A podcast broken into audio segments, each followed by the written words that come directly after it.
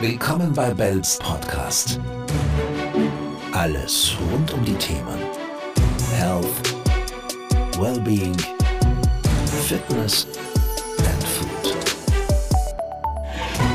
Mit Arabelle Kammler. Herzlich willkommen. Wir sind wieder bei einer neuen Folge vom Bell Podcast angelangt.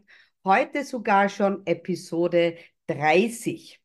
Heute haben wir einen besonderen Gast, der sitzt, beziehungsweise die sitzt nämlich auf der anderen Seite dieser Erde auf dem Kontinent Amerika. Und deshalb würde ich diesen Podcast ihr zuliebe auf Englisch machen und ich verspreche, es ist es wert.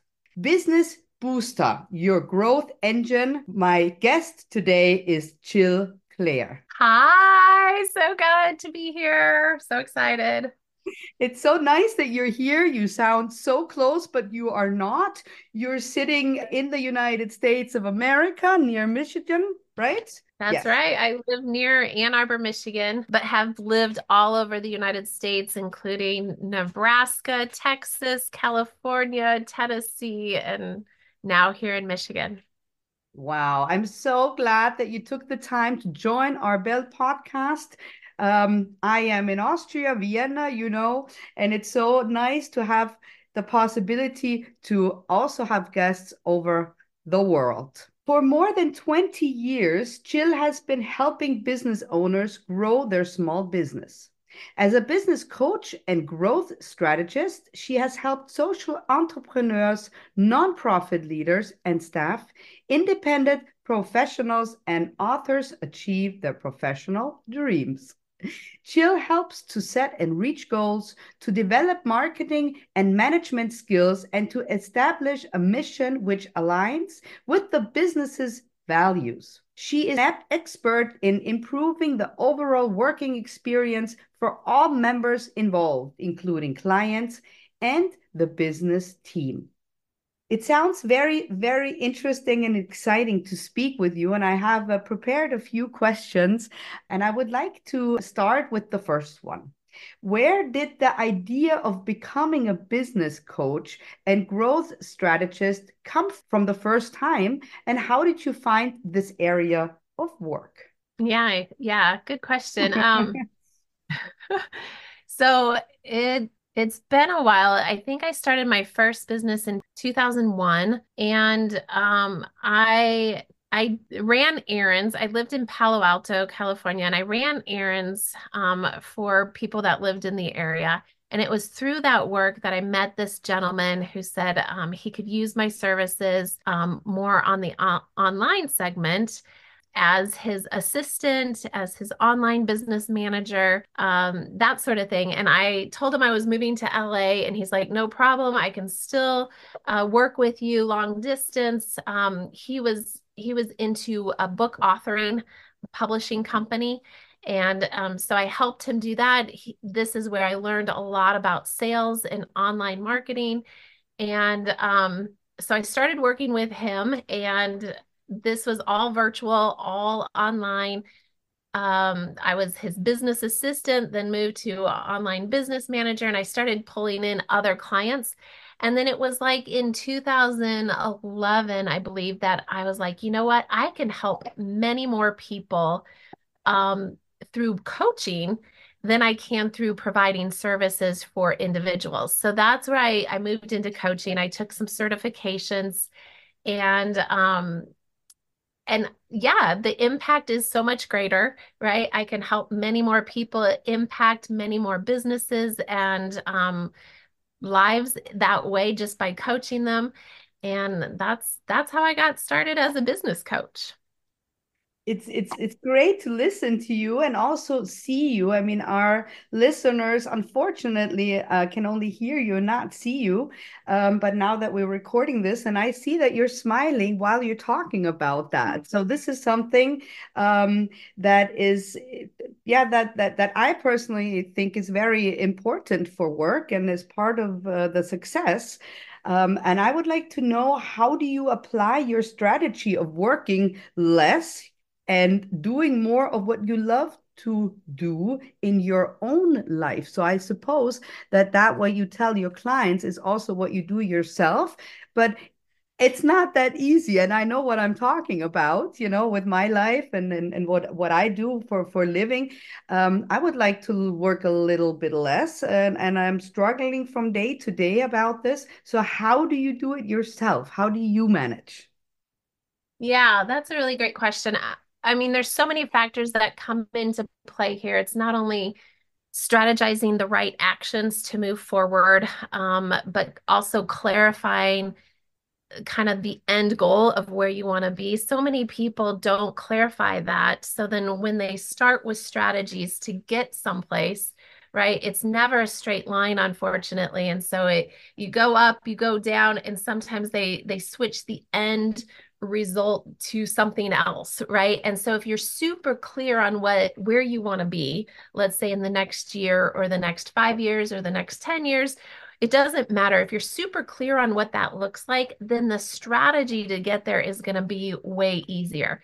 And as far as like business building and helping other coaches get started in the coaching world, right? There's so there's hundreds of online marketing tools that you can be using. So it's not that you do them all right that's not the key but it's it's finding the ones that align with you the most that excite you the most so that you can be consistent with those things that you pick so i re- always recommend picking just just a couple marketing strategies that are are kind of fun and exciting for you and then sticking with it and and sticking to the strategy of moving forward even when you have those highs and lows in getting to your uh, end goal. So that's one one key is is being really super clear on on where you want to go, picking the strategy that's going to get you there, right? And again, there's hundreds to choose from, but you can you know, it, ideally pick a couple that you're super excited about. Um, not getting discouraged when you go low or if something isn't going right, but keeping consistent on on that path to goals. But then also um, like doing more of what you love to do. So like let's say if you are a coach or consultant, um that's probably what you're really good at at coaching and consulting, right? You're probably not great necessarily at copywriting or or the tech side of things. And so a big key to it is is surrounding yourself with a team of people or other people who love to do those things um, that can do it in in a lot faster time than you could do it yourself. And and it frees you up so that you can do even more of what you love to do. So um, finding those right people that right team of people to surround yourself with, being part of other groups or communities that are doing what you're doing, like being surrounded by um, people who will celebrate when you get your first client, you know, people who will celebrate with you when you've achieved a, a specific financial goal, something like that. You know, people outside of owning your own business outside the business world, they may not understand what it's like to get your first clients in or what it's like to get paid as an independent professional, you know, and so they they probably can't get excited with you about those goals. So surrounding yourself within communities that will cheer you on and and and just um help you keep moving forward um, when things are tough, but and really get or understand what the ins and outs of of what it takes to grow your own business. That is so true what you were saying. I, it, it's a really nice way of looking at it. You know, surrounding yourself more and more with the people that can understand you. That's that's really fantastic. I want to. Uh, two questions popped up in in this second when when you told me about this.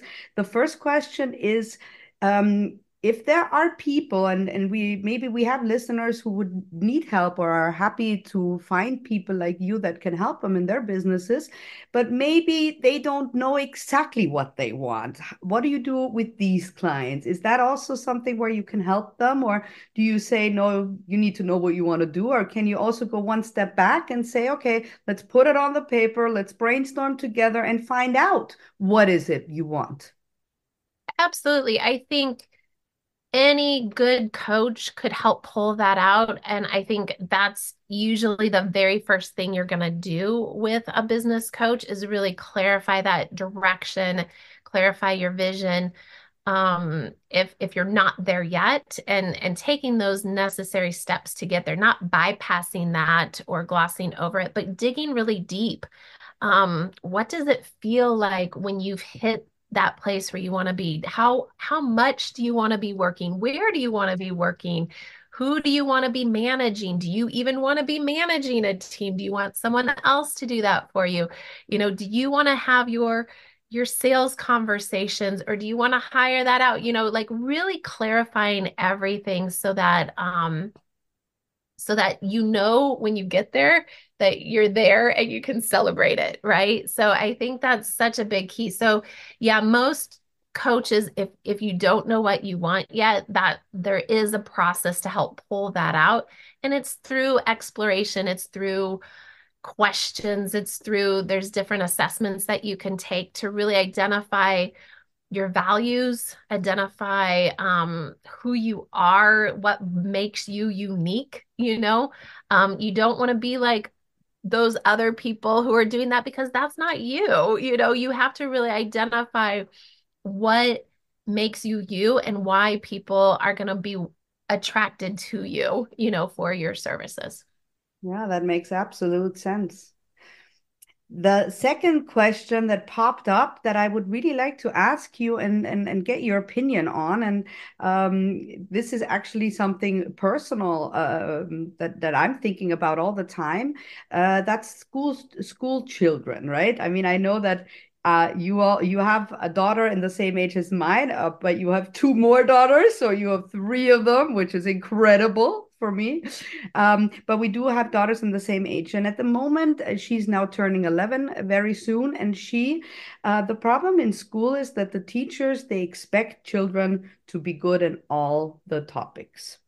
Um, and you know the the children and, and this is my my personal opinion you know um, it's very hard to be good in all in all different senses and it shouldn't be and it doesn't have to be. We all of us adults have one job. Maybe we have like me I, I do a lot more than one as well you know but still if you're you don't have to be good in math and in art for example you know? And if somebody hates math it needs to be good enough to calculate what you need right and that's it. And you need to write enough that you can do whatever is necessary. That is true. You have to learn all this.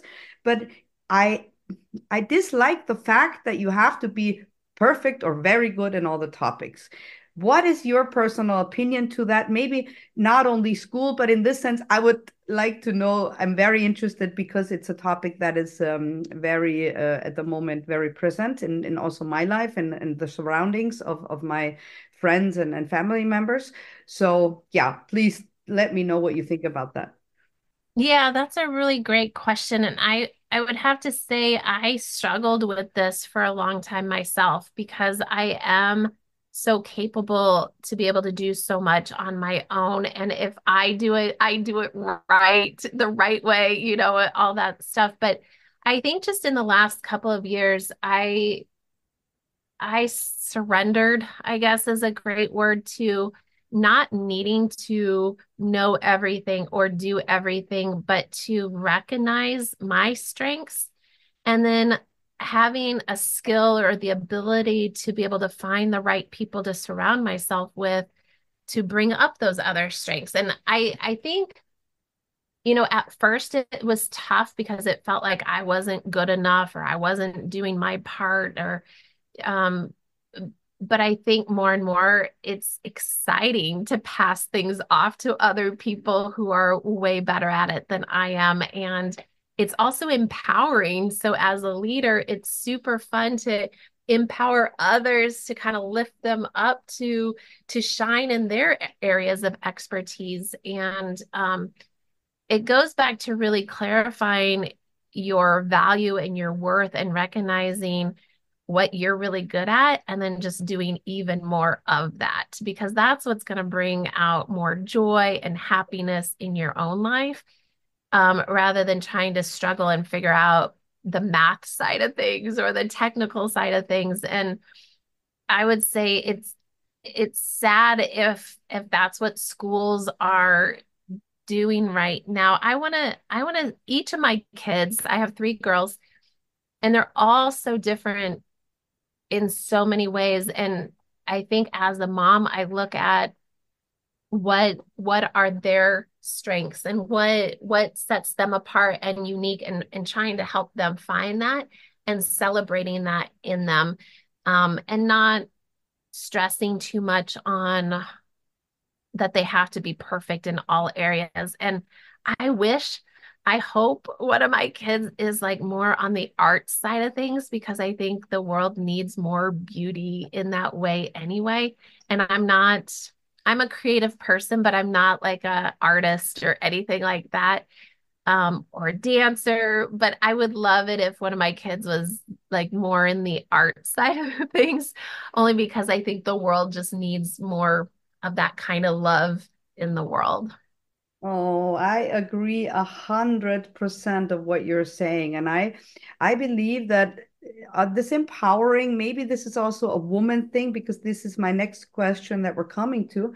But I believe that there's so much grief and there's so much no, why do you have to be better? And and people put other people down all the time, not only in business life, in private life, especially as well. So this is what we have to stop. And at the end, uh, we will talk about the well form, and this is a big part of the values of this company. We'll come to that a bit later.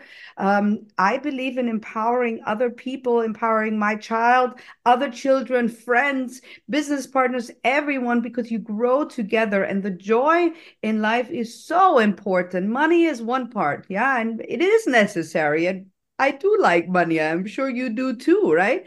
But there's so many other facts that uh, bring the whole thing together. Um, let's talk a little bit about women right? Uh, you are a woman, I am a woman. Um, I don't know how it is in the States. As you know, I went to the American school, um, but this is uh, 30 years ago, more than 30 years ago. Yeah, when I started, when I went to school, but I went to the American school in Austria and Vienna.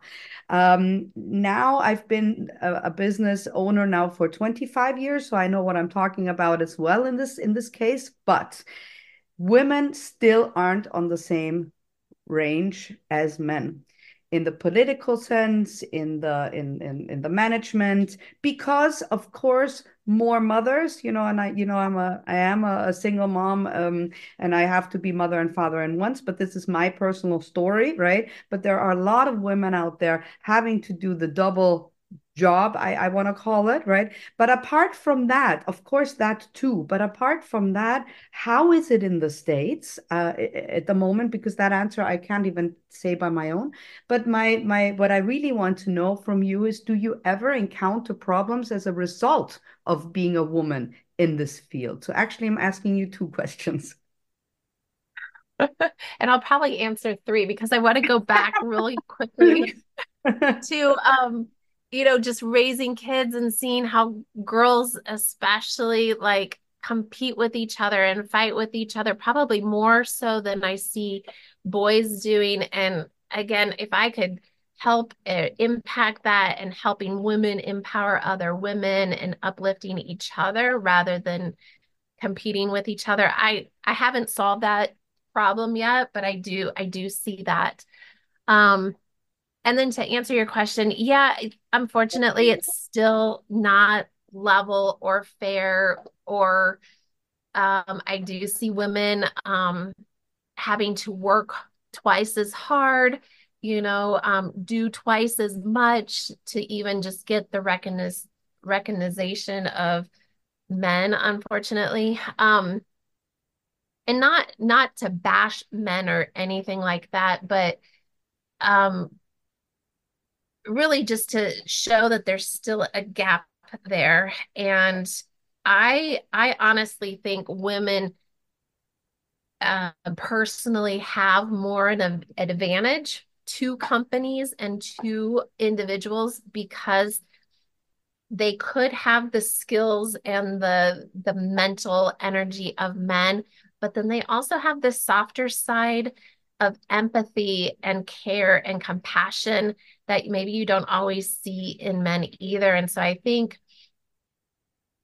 bringing all that together, I think women are way more cool, you know, way more valuable to at to companies, to um, governments, to whatever situation. I think you need both, right? Um, in some way, and I wish it it felt more equal.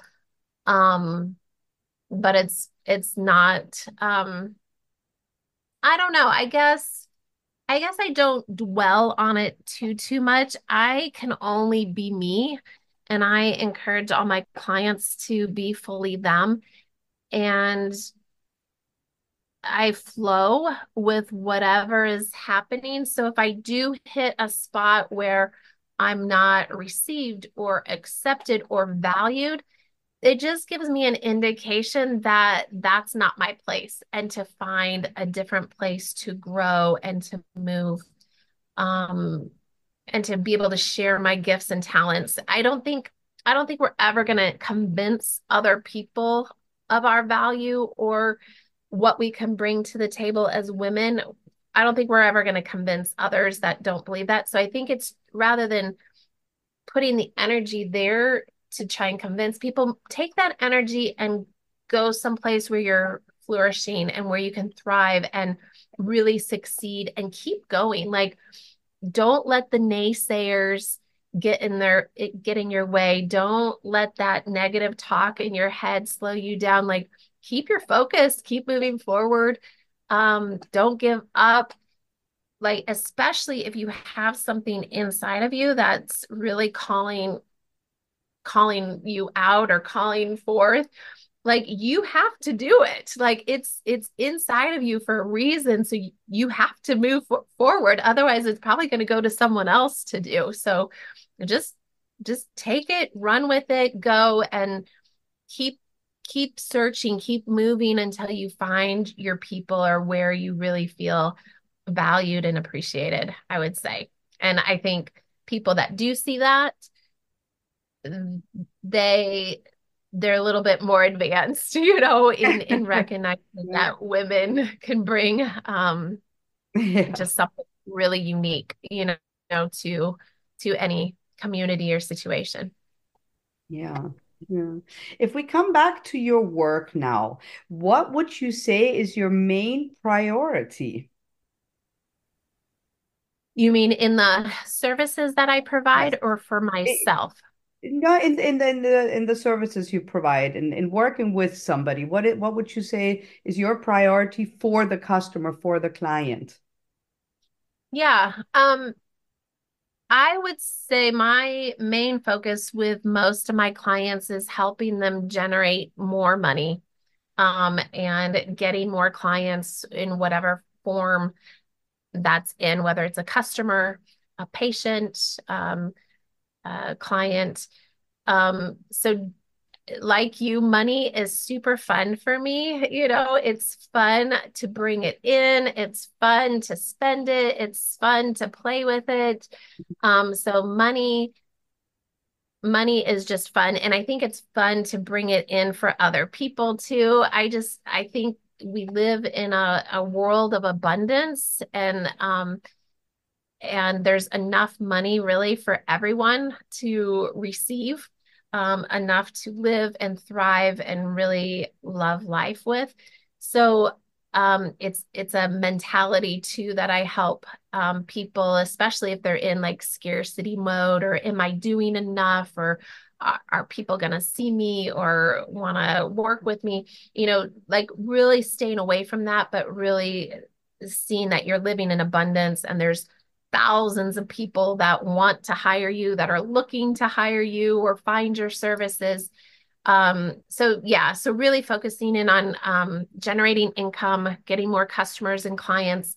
Um, I also help. Um, this is coming up only because a past client recently came back to me to help help them right now, and it's um, in building their team. They're looking for a new office manager for their company and so I'm really good at helping create that culture that they want in their business and then looking for the right team members to add to their their already growing team or family um, how to do the interview process, um, how to create the role description, um, the mm. questions to ask, like really finding the best person for um, those companies. So that's it's just top of mind right now because later today I'm going to be doing some interviews with them. Um, so yeah, that's that's another area that I I can help with um, in like leadership development and team um, growth and optimization. Mm-hmm.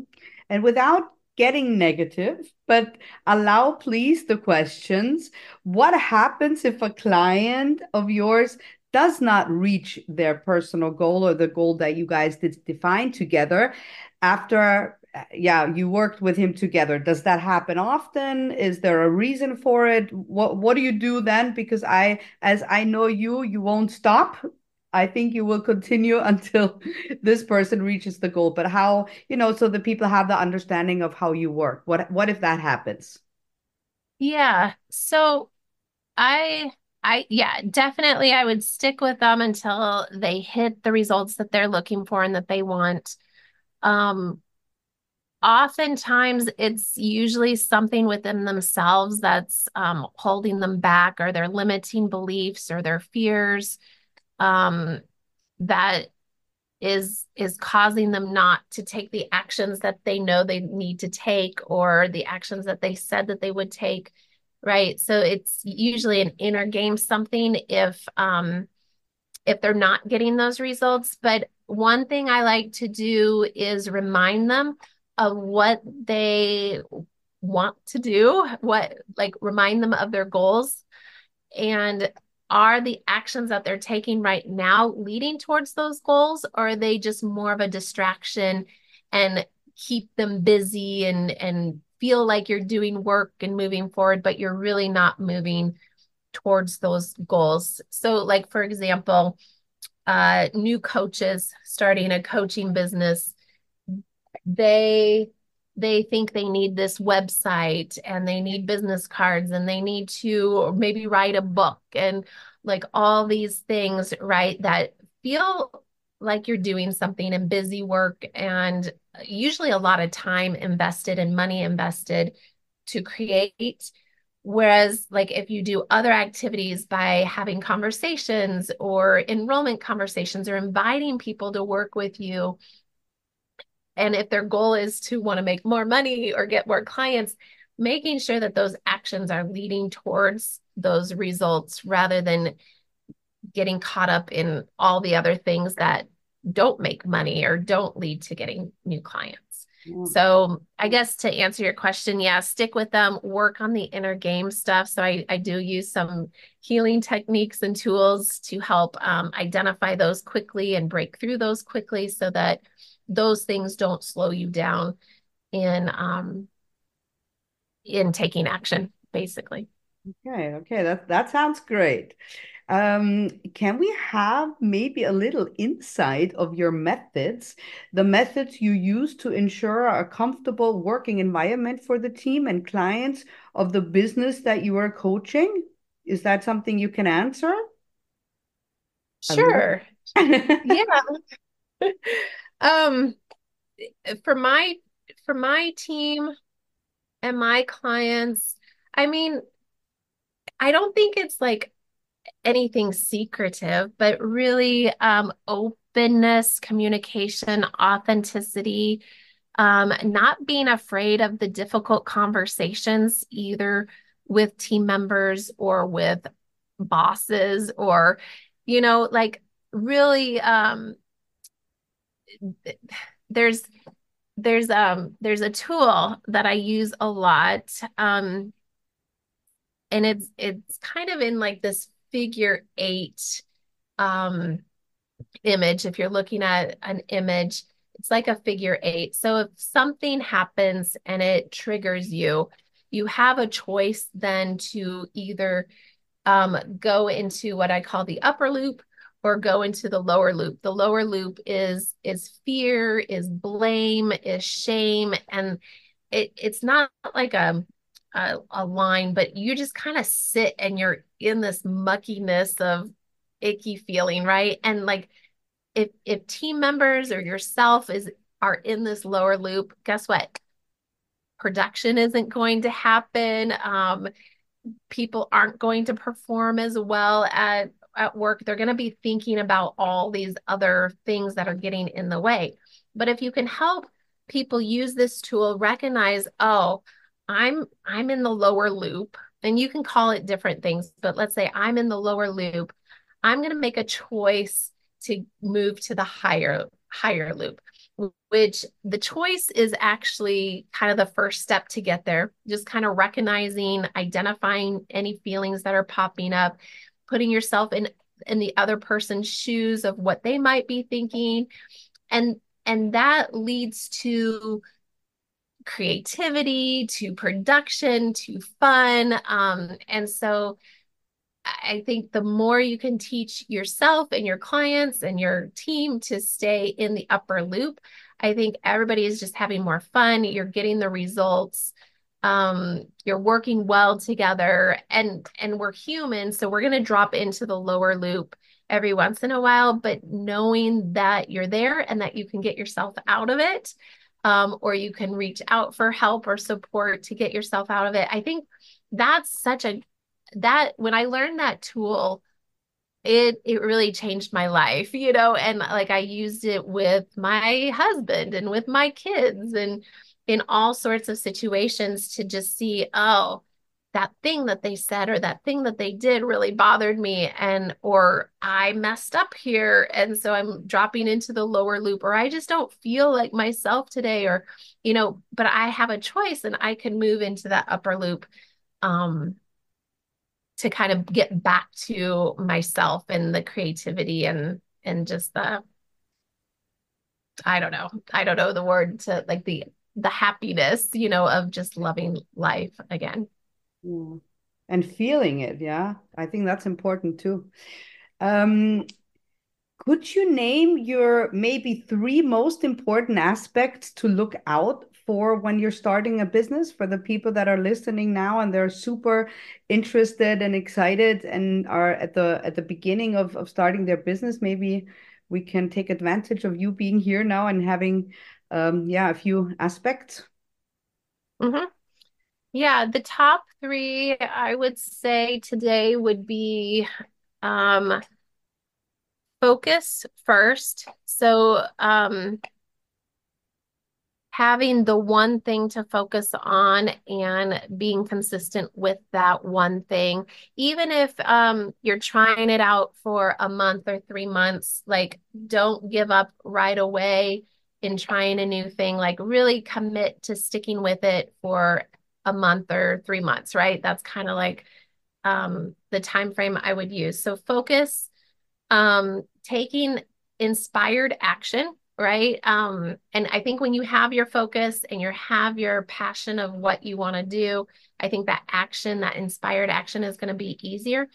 Um but it's one thing to think about something or to read about something or study about something but if you're not taking action and actually doing it guess what it's not going to work. And and nobody's a coach any nobody's going to be able to do it for you. Like you actually have to take the action. And i remember a conversation you and i had recently about um even if the action is a failure or it doesn't work hey guess what? Like those are the things that you need to like just keep going and like you grow and you learn. And um taking that action is is even if it's not the right action it's just going to get you closer to your goal anyway. So I'm a big proponent of action taking and then um, support, whether that's surrounding yourself with a community of people, um, hiring a coach yourself, um, just having that accountability, that that mentor or guide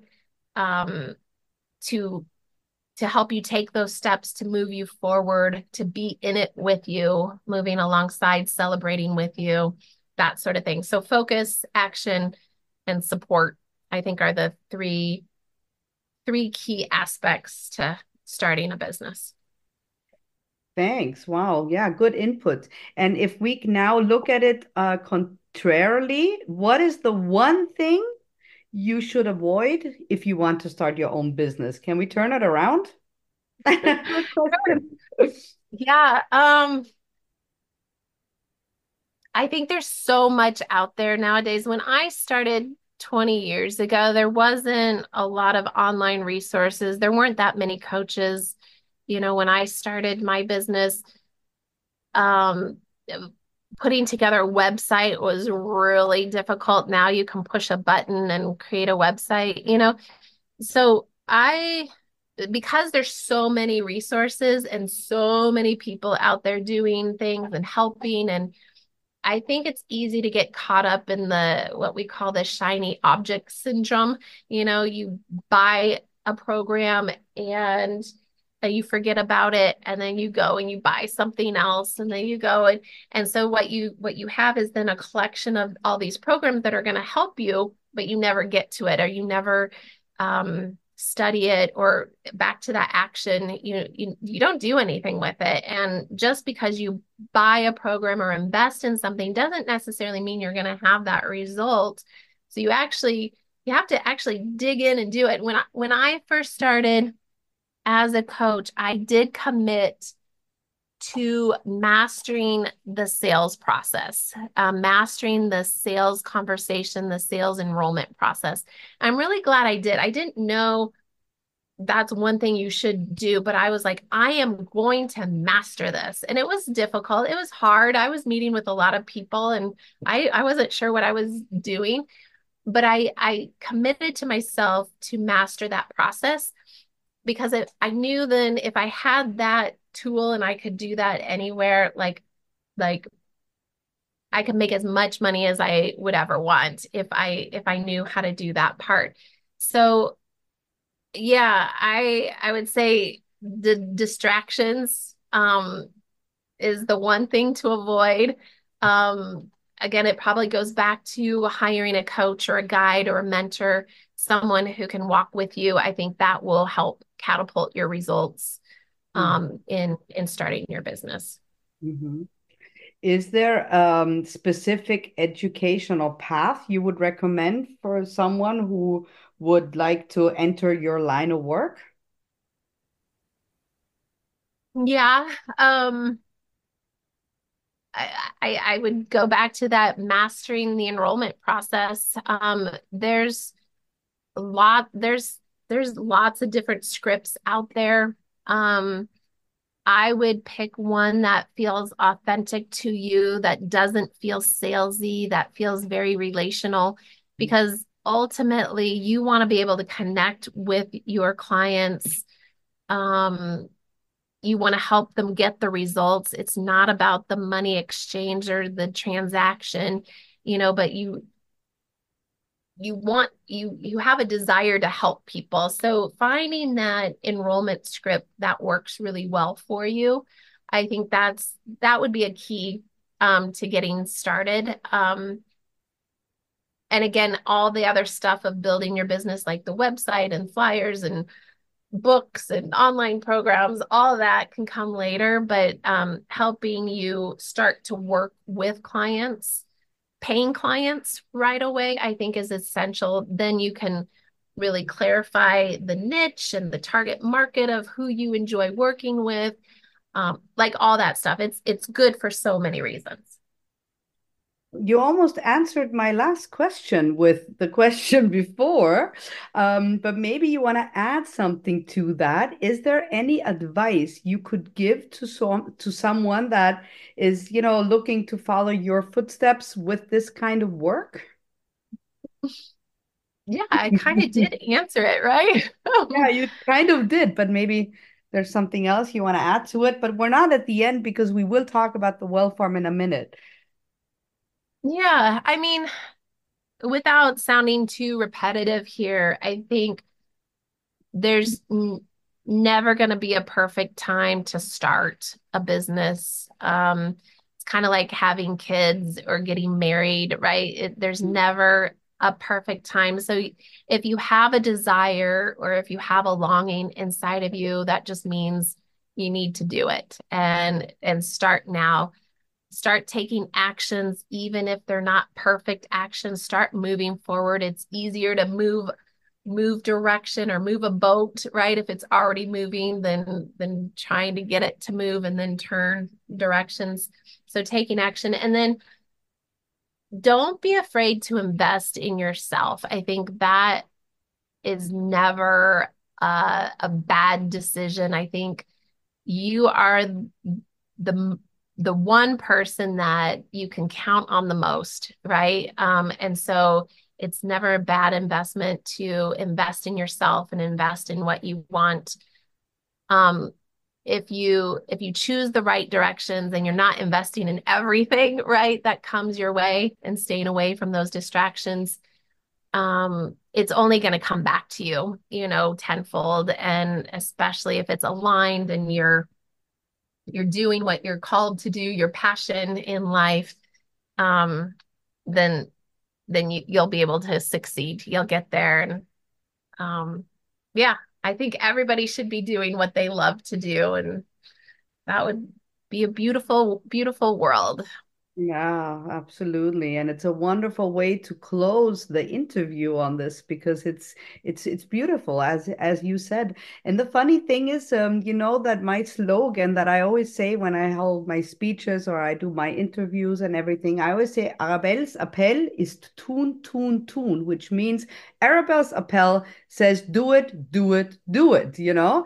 Just do it. And there's also another saying, I'm not sure if I've already not said that in a different podcast, but it's so, it's so amazing and it's so true. There's a saying, I'm going to translate it in my head. I hope it sounds the same in English. Um, a boat in in uh, on shore is secure or safe from the storm, but that's not what boats are made for. So get it out there. One day it's sunny, one day the storm comes, and the next day the, the air is cleared.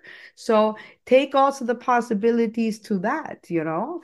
And I I believe all you said is is is very true. And I I am afraid that a lot of people don't think about it that way. And that is maybe a reason that they're not there yet or not successful enough enough so mm-hmm. very great that there are people like you existing in this world and are able to help other people. This is really really wonderful. Um, I am finished by asking questions about your expertise, but I don't want to close this podcast before I want to talk about something very important, and that is um, the well form. And as I said, um, do it, do it, do it. I am very, um, yeah, I'm like a testimonial, testimonial in this sense because I do everything that comes to my mind, and a lot doesn't work, but even more works. And that's also the way we come. We came together because um, the Wellform um, is the well-formed family, and this exists um, from four top management partners, and you are one of them. And the cool thing is, we're actually three women and one man. Um, and Ian is also part uh, of us. And uh, Ian is from the UK, and he's our expert in the artificial intelligence. And uh, Sarah Love, which uh, already has been in this podcast. Ian also, um, and Sarah is uh, the main head, to to be honest, and she lives in Australia. And you are uh, responsible for the American sector, for the American content, for the part of the world where everyone speaks uh, American and English, of course. And and now um, the exciting thing is you are the founder of the platform experiences. So, of course, I want to take the chance and ask you, please tell our listeners more what is the experience platform on the Wellform and before we close please also tell us why did you choose to join the Wellform family?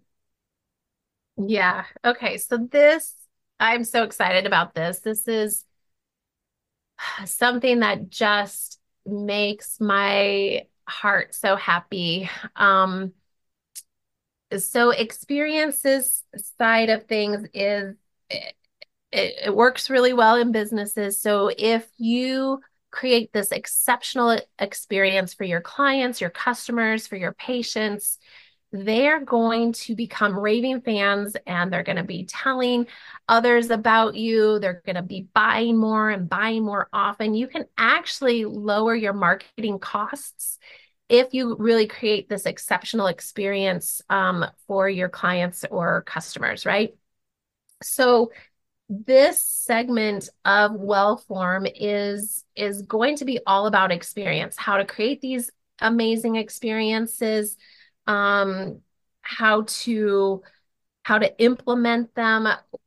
What could you add in that could be a wow factor um, for your business that clients are like, wow look at this. I want to i want to be more involved. I want to you know support this company even more. I'm going to tell everybody about them so what are those things that you can add in to create this amazing experience um, so that's what the experience segment is going to be um, specifically one area that i am focused on is the patient experience only because i've I've been recently told that I have this health opportunity.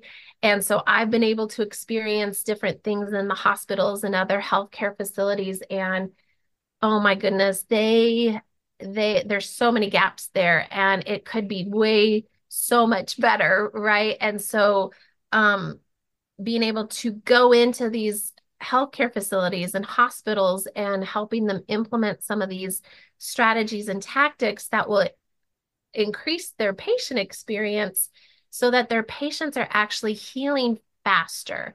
They're um, they're not spending as much time in the hospital, right? They're they're it, it's all part of the healing journey, and it also um, increases the job satisfaction for the nurses and the doctors and everybody that works there in healthcare. So it keeps them there longer. Like it's such a a huge thing that I'm really excited to be able to bring forth and partner with you guys um, and and bring this out through Wellform. So, and then to answer your second question, why well Wellform? Again, I think it's um, just this idea of collaboration and going to the international level since we're all on different continents, you know, and um, working together to build this learning platform to really just to help people and make it super affordable to share and give resources and to allow others to contribute and um, create content. And it, it really is the desire to um, bring more love into the world and help more people and really build this community of learning and um, empowering and uplifting each other. So that's why I am part of Wellform and I'm I love I love it. I love partnering with you guys. I love being um, part of the creation of it all and just what it what it's becoming and what it's going to be. Wow, there's nothing more I can say to that other than I'm so happy as well that we have you as our partner here and you're yeah, it's we we take the world, right? There's no limit, not even the sky. It's the whole world and we're going to have the platforms on many different languages so you can really join in from all over the world and uh, we're proud to announce the, the website, which I will say now, which is the www.wellform.international. And everyone can have a quick look at it. And then from there on, you have all the information to all the other platforms uh, from the Belle Academy, as you know, and the experiences and the artificial intelligence. And there will be a children's platform coming. So we have a lot to do, and we're happy to do that. Jill, it was so fantastic uh, having you um, on our Belle podcast, and um, looking very much forward of seeing you in person very soon because you're coming to visit Vienna. I'm very happy about that. Thank you so much. Many greetings over to America, and thanks mm. a lot again. Thank you. It was super fun. Thanks for having me and um, big hugs to you virtually. And I can't wait to hug you in person in real life soon. Thank you. Thank you so much. Und ich möchte mich auch noch verabschieden von unseren Zuhörern und Zuhörerinnen ähm, auf Deutsch. Äh, danke, dass das auch in Ordnung ist, dass wir ab und zu Podcast, wenn es einfach passt, auf Englisch machen. Die nächsten werden wieder auf Deutsch sein mit verschiedenen Themen. Tune in. Danke euch allen. Ganz liebe Grüße, eure Arabelle.